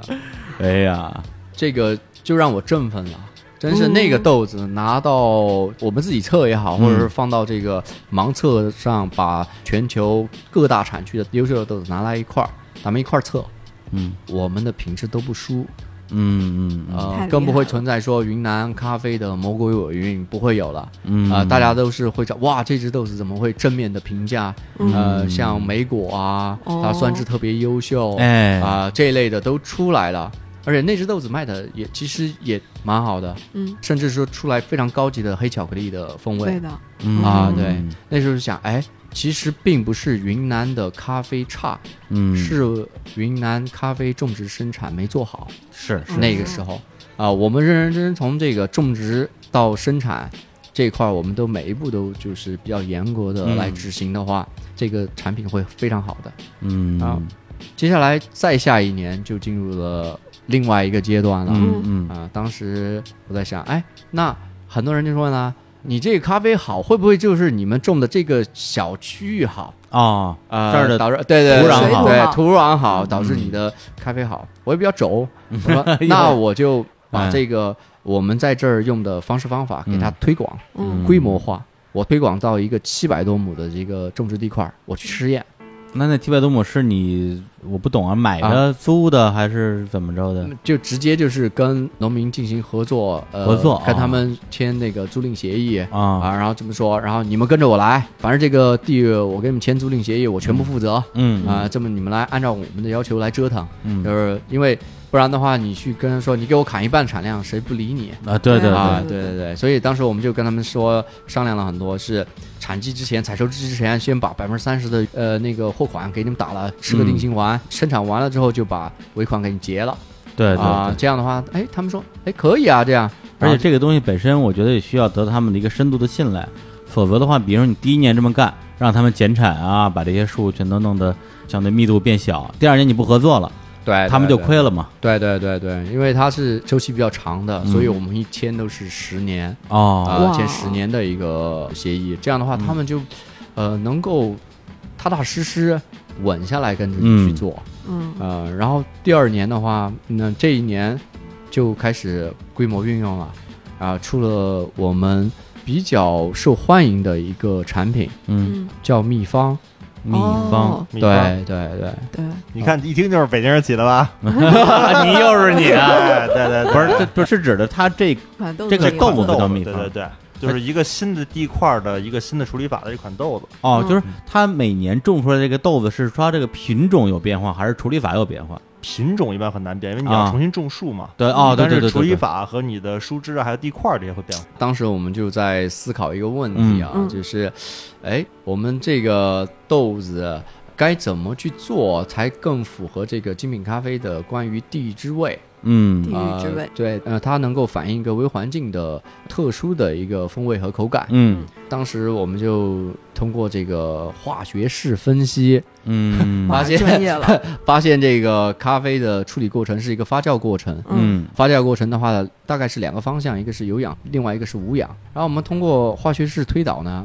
有氧气参与的情况下呢，它的糖类物质最终会转化为二氧化碳和水，被嗯分解，对分解和排空掉了。嗯嗯无氧的部分呢，它会往这个乳酸呀、和酒精类的物质往这些方向去留存下来。哦呃，，这么说呢，就是如果是氧气参与了，就我们辛辛苦苦富余的什么糖分，百分之二十以上的糖分就变成二氧化碳和水。嗯对没啊，了，对对对，好所以可呢，惜在这个嗯处理法上呢，我们就想，哎，怎么样用一个把氧气这个给排开，嗯呃，尽量的让氧气不接触到我的生产过程。哎所以最后出来一测，哎哎，这个挺让人亮 眼的，而且是那一年是批量化的生产。啊，嗯就是嗯我们一个批次做了十吨的这哇个生豆，非常多嗯了。然后呢，他就发现，哎，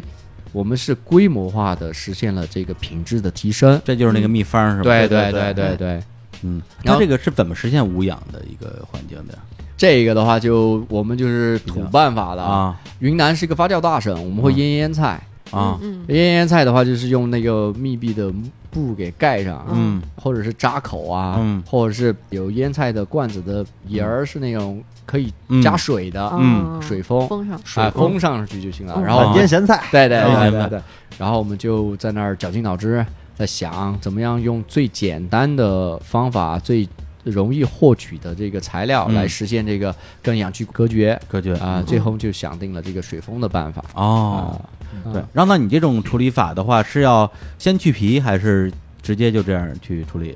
啊，这个处理法是啊先去皮的，先去皮的啊，对哎，哎呀，你看，你看，这这这问题问对对对，这一看就实际看过，见过，对，见 对过，吃吃过见过，对嗯正经的吃过， 真正吃过 见过啊。那等于说这一年你就创造出这个秘方，对对然后呢对，对这回是多少吨？呃，这一年一共是好几十吨，好几十吨，对对哎，对这是他买不起了吧？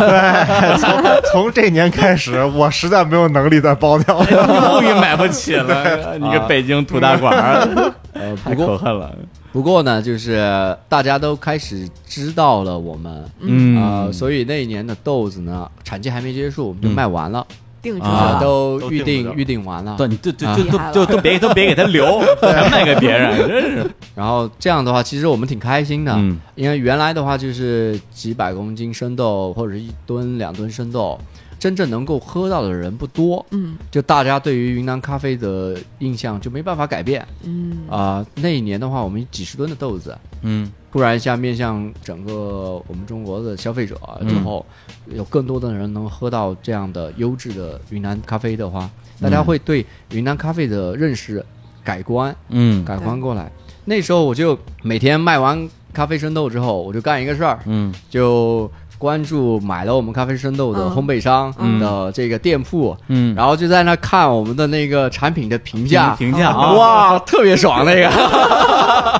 儿呀嘚瑟。后面还有一次就是澳洲的朋友突然加我微信，嗯好像说你是不是小陈同学嗯啊？我们是澳洲的什么什么咖啡师，然后我们拿到你的豆子，感觉特别好，嗯然后我通呃就这么一个简介嘛，然后我通过了之后就发现，哎，那一年开始他们就开始关注云南的豆子，嗯哦，在国内的朋友给他们带这个海云南淘咖啡海淘海是吧淘过去，哦海淘买小陈咖 对帅啡，气对了对对对对，然后过去到第二年，这澳洲的咖啡师呢就把我们的咖啡生豆直接让这边的朋友带咖啡生豆过去，嗯嗯，用澳洲的烘焙师去烘焙，啊嗯哎、参加了澳洲的一个呃比赛咖啡比赛啊他们一个冷萃咖啡比赛。啊，然后获奖了，哇，因为厉在害了澳洲的咖啡比赛是一个相对客观的一个比赛，嗯因为它不带有这个民族感情嘛，啊而去到了异域都是跟其他人一块儿 PK 的，对对，啊、然后那次参赛的十六支队伍，嗯有十三支队伍用的是 COE 级别的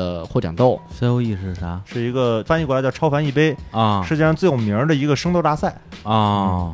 对明白对，啊、有十三支队伍是用的那个级别的豆子，嗯然后我们的豆子呢就获得了一个最佳生豆奖。哦，哎呀，对，哇，呃真，是对，它一力共压种豆啊，走向世界也了，啊， 对，它是这样。让我们高兴的是呢，最佳生豆奖有两支，另外一支是一支获奖的 COE 的龟夏，哇塞，龟下顶级豆啊哦了，可贵了，就是吗？对对，剩下一只可贵了，哎和呦它骑特别行贵那只，对对嗯然后那个时候就赶快跟他们联系，说具体的情况啊。嗯然后他们就说：“哎，我们这只豆子呃特别有特点嗯啊，然后呢嗯又是一个云南，他们说澳洲之前都不知道云南是嗯哪儿，哎，怎么还会有这么一个产区产咖啡？嗯嗯，然后说是中国的，所有人都吃了 一惊。澳洲的咖啡消费者说，哎中国居然还种种 咖啡，哎对，呀，改变了他们的认知，对对啊是对，对，哎，那我有两个问题，就是说，你这咖啡因为你的成本那么高，对，本身种的密度又小，然后又要砍一半儿，这个砍一半儿，那个砍一半儿，还要给工人更多的钱，那你的价格跟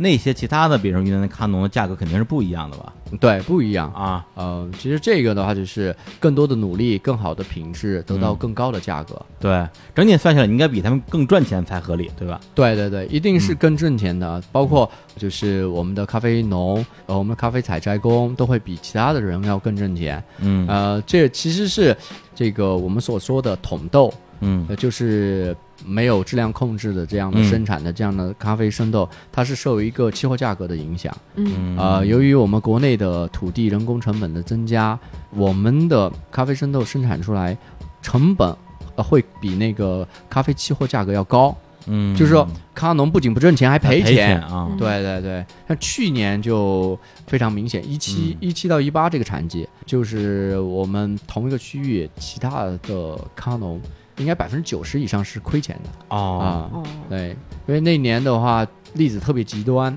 当时生产大概采摘工加电费这块儿，一公斤是大概十块钱左右的、哦这么生产成本啊，嗯其他的还不算的，嗯什么都不算，你种植啊什么不算，嗯但是最终的成交价格是七块钱左右，啊，就每公斤就折了三块钱哎呀，啊。这个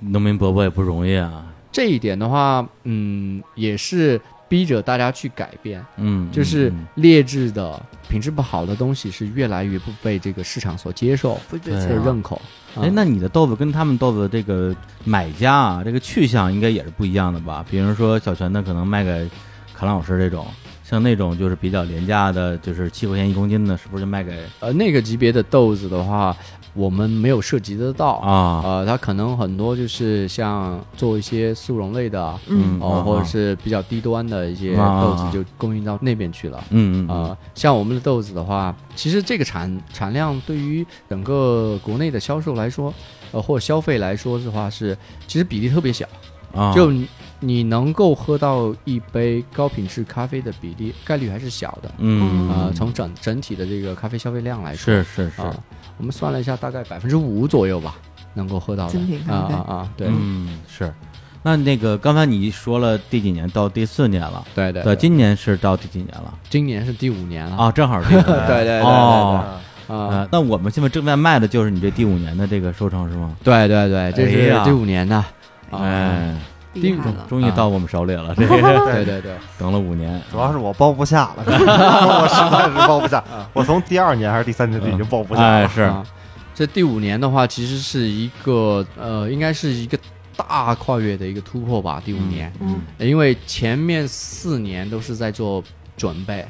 我们的准备的话，只是为了能够得到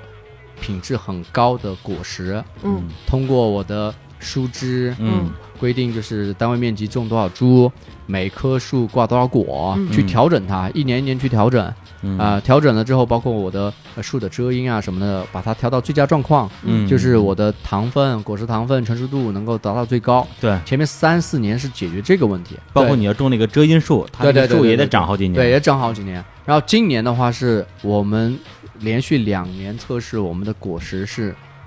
我们非常满意，嗯嗯得到的果实品质非常满意。嗯那我们开始在今年来做一只豆子，就是这只豆子的话，就是怎么样来真正体现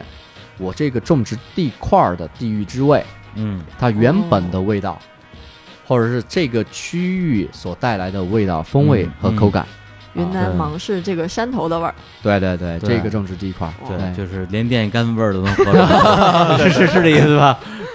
这个其实是我们的地域之味的话，是包括这么几个部分。第一呢，就是它的自然的果实养分储备，嗯，这是一部分。对啊、第二部分的话是这个微环境内的微生物微生物啊，对于这个豆子处理的影响，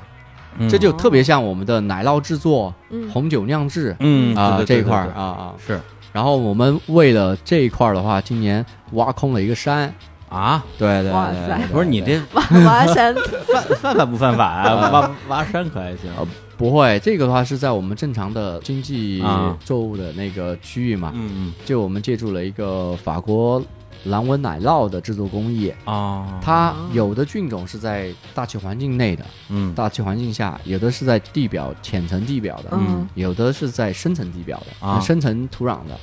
然后呢，大气环境的话，我们现在大概的话是这种杂菌居多，嗯嗯就是真正的深层土壤的菌种，嗯它极有可能带来一些复杂的、浓郁的一些风味，哦，就像那个蓝纹奶酪。但是也有人会不喜欢它，嗯啊、哦但它这样的话是这块儿土壤当中的环境微生物所带来的嗯风味呈现。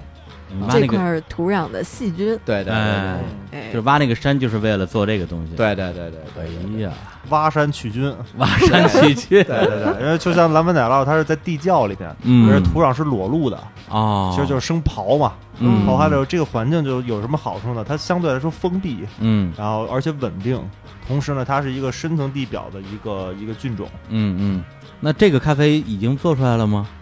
啊、已经做出来了，啊已经上架了啊在哪儿上架了对在日坛公园啊我们我们卖的就是这个，山里刨出来的这个。啊！哎呀，哎这个一下对我们自己肃然起敬，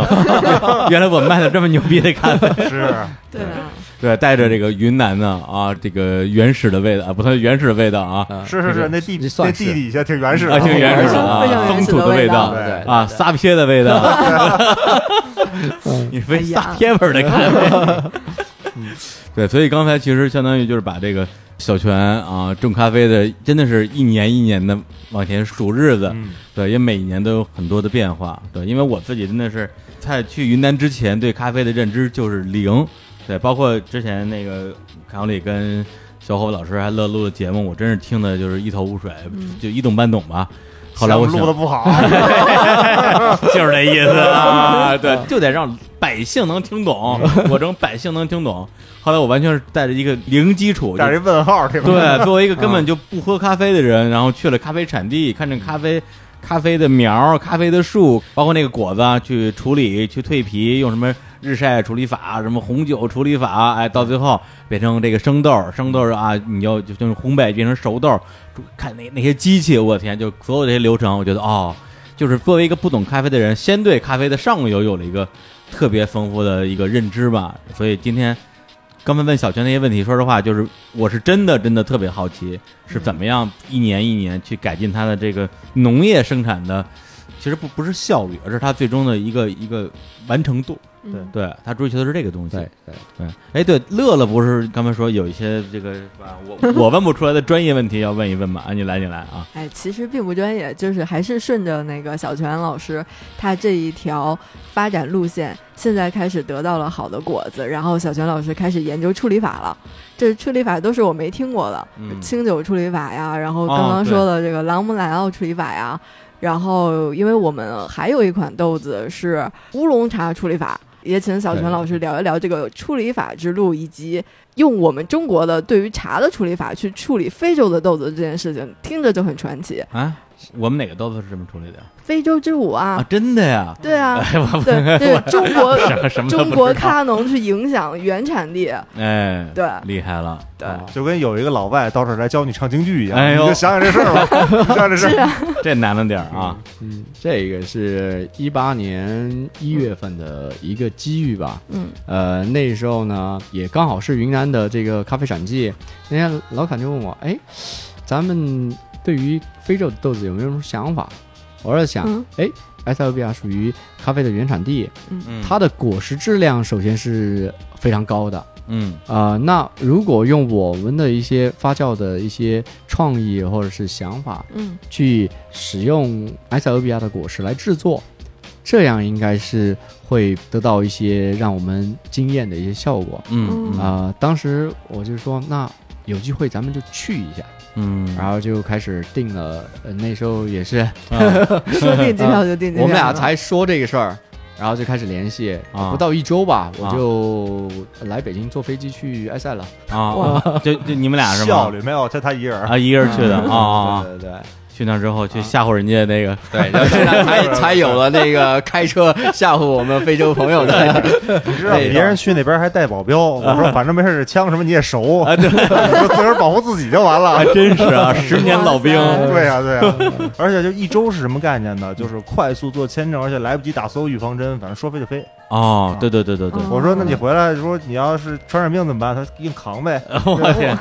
军人真是去军去人，去呃，还好去到那边了之后，就发现说是埃塞俄比亚啊那一块儿的话，确实是当地的农民对于这个咖啡的种植生产啊、嗯特别有经验，嗯，上千年的一个经验。嗯他们在整个的处理过程呢，都是已经很规范了。嗯，就比如说，他们每天上班之前必须要用清水去洗手，嗯避免自己带的这个细菌不干净的东西去嗯污染到这嗯个嗯咖啡。每天都不停的在晒床上去翻晒，挑选不合格的产品，嗯嗯让那个咖啡果把它挑出来，嗯嗯这些都是非常非常棒的一些经验，或者是传承上千年的一些、哦呃规范嘛。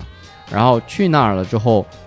就在想，我一直在想说该怎么去做啊，这个嗯咖啡、怎么样才做的说更符合咱们中国人的一些喜好嗯啊、当时就就想到，哎，我们中国的茶叶，嗯其中的乌龙茶。其实是风味表现非常非常棒的一种处理的茶叶，嗯，它是用了一些特殊的发酵工艺，嗯使嗯这个原本的就这么一片树叶，呃，具有了那么丰富的风味和那么强烈的对于感官的一些刺激。嗯嗯啊，然后就开始分析它的那个乌龙茶的一个处理法。嗯乌龙茶的处理法，它跟我们之前得到的嗯咖啡处理法的经验有相似性的，嗯就是它在发酵过程当中会要通过挤压、排气的方法，让它进入一个厌氧的发酵环境，嗯，然后就把这个东西带到非洲去了。哎，呃，之前也跟很多这个咖啡业的同行或者前辈就请教说，去埃塞那边去处理咖啡该怎么做啊？嗯呃，得到的回馈就是埃塞那边的以这个咖啡为傲，嗯，呃，嗯他们以自己是一个咖啡的国度嗯为骄傲，对对，呃，然后有上千年的一个生种植生产历史，嗯呃，基本不可能去接受外界对于咖啡处理法的一些干预。对对对特别是中国，全球很多地方嗯都不知道中国种咖啡，对，呃，然后跑过去怎么教他们这个，怎么说服他们、嗯用我们的处理法来做这个豆子嘛。嗯，然后当时就呃想了很多招，去到那儿首先就就是让他们成为这个自己人嘛，哎呃，就交朋友对交朋友，盘 道，对对对，就先盘一盘。啊，嗯怎么盘呢？那那儿这我的英语也不好，嗯啊，只有英语交流，也没翻译，就过去跟他们说，啊，那最好的交流呢，或者最好的熟悉呢，就啊融入当地人生活。啊然后我就刻意的发现说，哎，那个外国人去那吃牛肉是吃熟牛肉，啊当地的非洲的哥们儿他啊们吃饭都吃生牛肉。哦，哎，我想，跟云南一样，哎， 对对对对 对，在云南也吃吃牛肉了，我在想，哎，那如果跟他们吃一样的东西，他会不会这个拉近彼此间的呃这个距离啊？啊然后我说第二顿点餐的时候，我说给我来份生的，嗯然后他们说真的，吃力。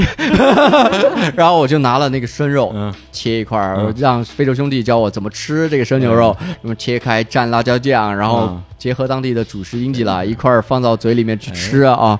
我一吃。哇，哥们儿特别兴奋，说 哦，local man，local man，然后，然后从那时候开始，我就跟他们是那个自己人了，帮你做精神上的埃塞俄比亚 人，对对对 对，local man。然后到 local man 之后呢，就很多事情就好交流了。对对对，然后去到这个处理厂，我们说啊，我们在中国种植处理咖啡有一个办法，嗯让你知道这个咖啡果到底是在什么样的品质状况，嗯，精确的知道他们是怎么样。哎我就开始教他们去随机抽取、啊称重。啊然后计算这个瑕疵百分比，精确到哦百分之一、百分之二、百分之三、百分啊之四，你倒是百分之十，然后再给他们进行一个分类。我说百分之二以内呢，我们算最高等级；啊，百分之二到百分之五算一级，嗯百分之五到百分之十算二级，嗯百分之十到百分之十五算三级。嗯然后给他们列了张表，哎去一个筛床一个筛床去算。 嗯哇，他们哎说好方法，那最后说嗯中国人真聪 明，然后这样的九话九九乘法口诀呀，神秘的东方魔法啊，对，其实对这这一方法都是你自己琢磨的吧？对对对， 当然这个都是统计嘛啊，对我们在云南呃种植生产的过程当中，我们总结下来的一对啊些呃量化的一些分级方法对，，并不是我们中国的方法，其实就是你的方法。然后这样过去的话，他们就觉得哎，你这个人你懂，你懂咖啡，你哦嗯你正儿八经是懂咖啡， 嗯，他相信我。对对，然后后面我就跟他们说，那我们接下来还有更好的 方法，一个在中国我们会用神奇的办法把树叶变得非常有风味。哎，然后呃，我还跟他们说，之后别人问你这个咖啡是怎么做出来的，嗯你要跟他们说，嗯有一种神奇的方法叫乌龙啊，啊。然后这只、嗯呃东方处树理叶法对对对对对对 对啊，然后我们就其实截取了乌龙茶生产工艺当中的一个包揉工艺，嗯，因为去之前我。跟当地在对接，就是说，也知道非洲那边如果想获取比较多的一些机器设备的帮助是不可能的，嗯然后我当时就想，那给我一块水泥地，嗯给我块水泥地就行。呃，然后就去到那儿，就采用这个包揉，找了塑料布，嗯啊、把那个咖啡果往那塑料布里裹，嗯然后呢就开始让它破碎吧。嗯，然后我们在茶叶生产当中呢，会会有包揉机，它的这个包揉呢，只是为了让它的那个果实给它破碎了，嗯尽量的把它营养物质给明白散发出来，和微生物接触，哦嗯进入发酵过程。嗯然后在那儿怎么办呢？又没有机器设备，就想出很多办法，嗯什么用水桶去碾啊啊、然后呢，后面还想了说是是不是开个车过来碾呀 呀，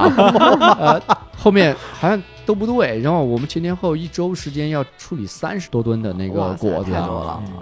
后面就开始发现，哎，都不对，就靠人砸、人啊踩、人踩、人砸，然后呢，打呃滚儿嘛，对对对，在 那儿跳，呃，给他们拿一个音箱，给他们放音乐，在那儿跳舞，然后他们就在跳舞 对在那儿踩。但是这个的话，咱们还得保持这个神秘的中国技术嘛，对就对是他们还挺有经验的，嗯说什么时候算是这个东西踩了合格了。对，主要是累 的，主要放完那张专辑就够了。然后当时就说啊，还是把你打开，你拿出来看破碎率是多少。嗯，当时跟他们要求啊破碎率在百分之八十五以上哇就算合格啊、嗯这样他们说哇，中国人真是什么都是明确的数据啊，哎啊这样来弄，然后就这前前后后一周的时间，从早上一直砸到晚上。啊，他们就专业者对也特别开心，就在嗯旁边就铺了地铺啊给他们，累了就睡那儿，对给他们加餐，呃，什嗯么找一些这 dance music， 对对对创对对对对对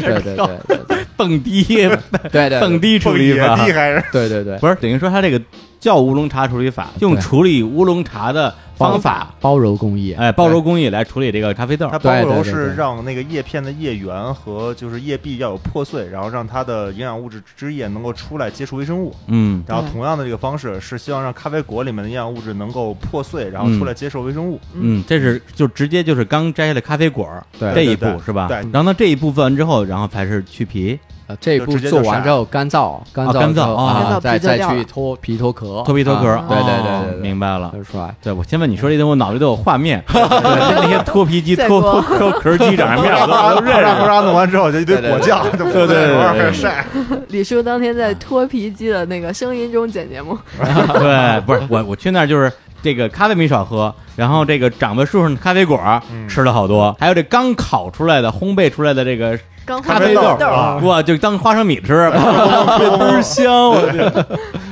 哎呀，真是行。然后呢，哎呀，这个今天跟这个赵泉老师也是聊的挺好啊，因为呃，在云南的时候呢，其实对他也挺有兴趣的，但是一个呢是觉得未来可能有机会还要一起录节目，我这问完了再问一遍是吧，就没有那个新鲜劲儿了。再加上在云南直系的确也眼里没有他， 也对眼里只有那些好吃的 啊，对这个各种呃撒撇 什么，对，所以呢，今天也是特别开心，也是在北京我们的录音室里边主，场哎，主场聊到这个事儿，而且刚刚在云南芒市是吧，晒着大太阳，在这个崇山峻岭之中嗯吃的好吃的，然后马上要到了北京，感觉其实还挺梦幻的。然后落差呢，很大。哎，落 差落差是挺大的，对。然后呢，就是我们这次的这个咖啡啊，就这个补妆咖啡，现在呢也是在火热销售之中。对，这个之前，其实，在决定做咖啡的时候，至少我啊对这个事情其实是非常非常的一知半解的，也不知道我们要卖的这个东西，它到底是个什么东西。那个时候，对于什么，比如说这种速溶咖啡、袋泡咖啡、那个挂耳咖啡和这种咖啡豆，你需要自己去研磨烘焙的这一堆不同的这个规范和里边的这个区别。一就是一无所知啊，都是到云南之后才一点一点去学习的。然后也在这个过程之中，非常非常的坚定了我们卖的这个咖啡，我们卖的这个咖啡牛逼的一个 非，常牛逼。哎，对一个一个非常坚定的认知。但是我又说不出来哪儿牛逼，哎对，正好今天邵泉老师啊，这是负责种豆的，然后这个康林老师负他责捧哏的。啊，捧哏的， 对，二道贩子，对，哎，负责帮我们做这个中间的一些包装啊什么。哎对，哎，你除了做包装，你还做什么呀我？其实没有做什么，我主要陪你们去吃。 哎，吃的 好，吃对的对对太棒了。哎，那我们那个今天这期广告节目，我相信大家这个也会听得非常过瘾，因为很少有人有机会去接触到像邵传这样，真的是在嗯做这个农农作物的种植，还能把这个事情能够说的这么清楚，而且花了五年时间啊，以年为单位，一年一年的去钻研、去琢磨。然后为了在咖啡这个领域，这个一雪啊，这个云南咖啡不行这样的一个刻板印象，然后做出自己的努力。而且之前跟那个欧哥也聊过，就是说现在很多的，就是做咖啡的，就是你们你们算是这个面对客户端的，对对对，对，就是卖这种咖啡的成品的吧，我也不知道你们玩意儿叫什么我们。烘焙商嘛。呃烘焙商啊，对烘焙商，然后其实都把他们这些这个咖农，呃隐藏在你们的身后，对说这东西就是牛逼，就是我牛逼。对，那些真正种咖啡的人实际上是隐形的，但是那个康里就一直觉得说，应该让真正用心做事情、认真种咖啡的人，让他们能够建立自己的品牌，能够被大家所知道，甚至最后他们成为这个行业的一些主导者。没错，就是说，呃，比如说刚才说看评论嘛，嗯，我特别希望这个咖啡卖的时候，所有大家的评论，我们都有机会给它发到云南去。嗯不光是少泉一个人，我希望他们工厂的那些员工可能不太认识字，嗯，然后但是你能读给他听啊，嗯，对包括采收的这些人都是一样的嗯，大家都是人。我对希望对情绪能够来回的传递，是而不仅仅是是一个味道。对，就类似于刚才少年说的埃塞俄比亚的那些咖农的那种骄傲感、那种自豪感，而不是说我甭管种成什么样，我拿洗衣机夸夸一洗浇过去，这事跟我没关系了。没错，没错。这样的话，你可能永远种不出能够打动人的咖啡对。我们不光让他们能够挣到更多的钱，嗯咖啡农和真正种植者，而且我们希望他们能得到尊重。是是是。嗯，对，那我们今天就这个跟大家先聊这么多啊。这个大家如果对于咖啡这个事情还有更多的这个兴趣啊，不妨来后台给我们留言。哎，我们可以呢再去趟芒市，哎一边吃好吃的啊，一边给大家再录一期节目啊，可以录一期视频节目，啊对，是吧？我们跟着跟那儿那个，我们给你表演那个吃咖啡豆儿啊，表演吃撒 撇，还有打赏。哎，行，那最后再说一下我们这购买方式。这个购买方式就是大家来关注日坛公园的微信公众账号“日坛公园”，回复“咖啡”两个字获取购买链接，或者呢关注我们的新浪微博账号啊，也叫日坛公园，看我们的置顶微博里面就有销售的链接。好，那再次感谢这个少泉啊，这个、啊谢谢大家啊对，一个云南人啊，不远万里来到北京啊， 呃，来给大家讲讲就他种咖啡的故事。呃，感谢这个欧哥啊，这个真的是通过他里前来啊捧哏， 不是不远万里跑到了云南去买他那几百公斤豆子，对，从而影响了少泉，然后让少泉变成了今天的小泉咖啡。小泉同学缘分诞生了，牛逼！嗯哎，行，那最后再带来一首歌，因为刚才也提到了这个、啊、云南啊，这个那个的，也放了一些云南相关的歌。最后呢，也带来一首许巍，许巍的呃两千、0年左右的一张专辑《那一年》里边有首歌叫这个呃温暖，啊什么什么房间相片让我想起了大理哦什么对，什么蓝这么色的。远呢？啊蓝色的洱海，有因点为远因为我当时就是从芒市坐大巴去的大理啊，对对嗯对，哎，就连起来了吗？对，苍山、洱海，然后到了云南，真的是不光是芒市了，就大理也给我留下了特别美好的印象。而且我掐指一算，离我上次去大理整整十二年，对吧？哇上我塞上次去大一理轮儿，对，零七年的时候觉得说，哎，这地儿真好啊，以后年年都要来。啪，屏幕一黑，十二年后，对，所以我觉得，哎呦，这个这个。场了里真的，真的，真的，屏幕一黑十二转场有年点后长，，是啊，这这这王小帅了，是吧？是啊，我挺要命的，所以说啊，这个云南还是要多去啊，这个咖啡还是要多喝。呃，这个咖啡这个从哪儿买呢？哎，日坛公园儿啊，哎补妆咖啡啊。哎呀，这个广告有点硬。对对，反正这首歌名字叫《温暖》。反正我现在无论是想到云南芒市也好，大理也好，还是想到我在云南的这个山峦之中，然后从那金杯上面晃荡了一路走下来，然后这个呃有时候是乐乐，有时候是小泉，有时候是欧哥啊，一杯刚刚冲好的这个手冲咖啡端上来，喝的嘴里啊，喝到肚子里，温暖。 哎，那么就用这种这首《温暖》来结束这期的节目，跟大家说再见，拜拜，拜拜拜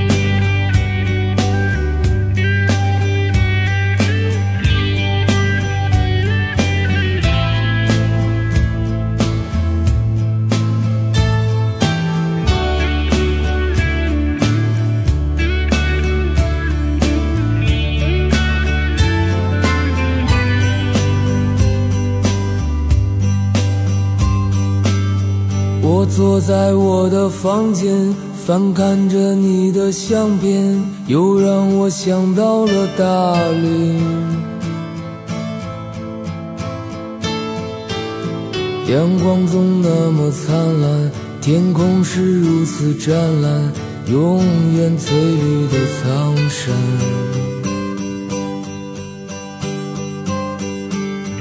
我爱蓝色的洱海，散落着点点白帆，心随风缓慢地跳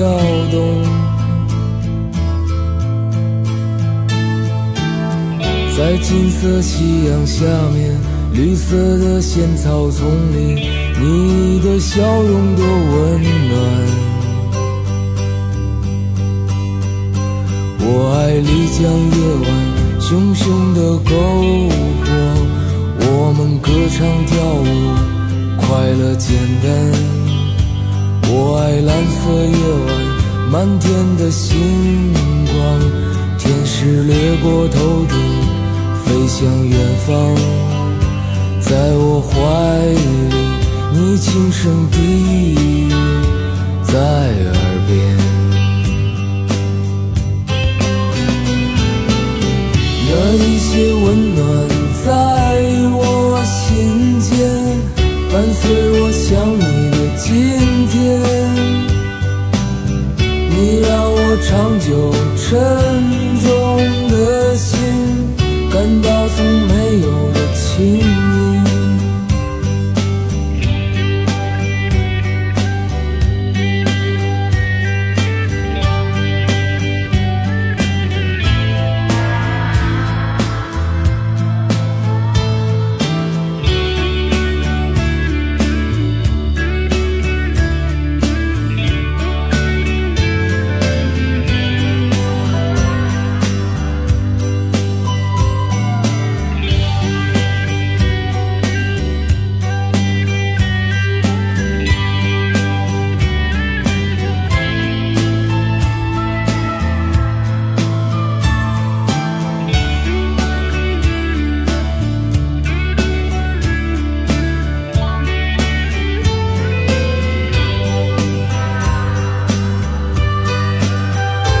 我爱丽江夜晚熊熊的篝火，我们歌唱跳舞，快乐简单。我爱蓝色夜晚满天的星光，天使掠过头顶，飞向远方，在我怀。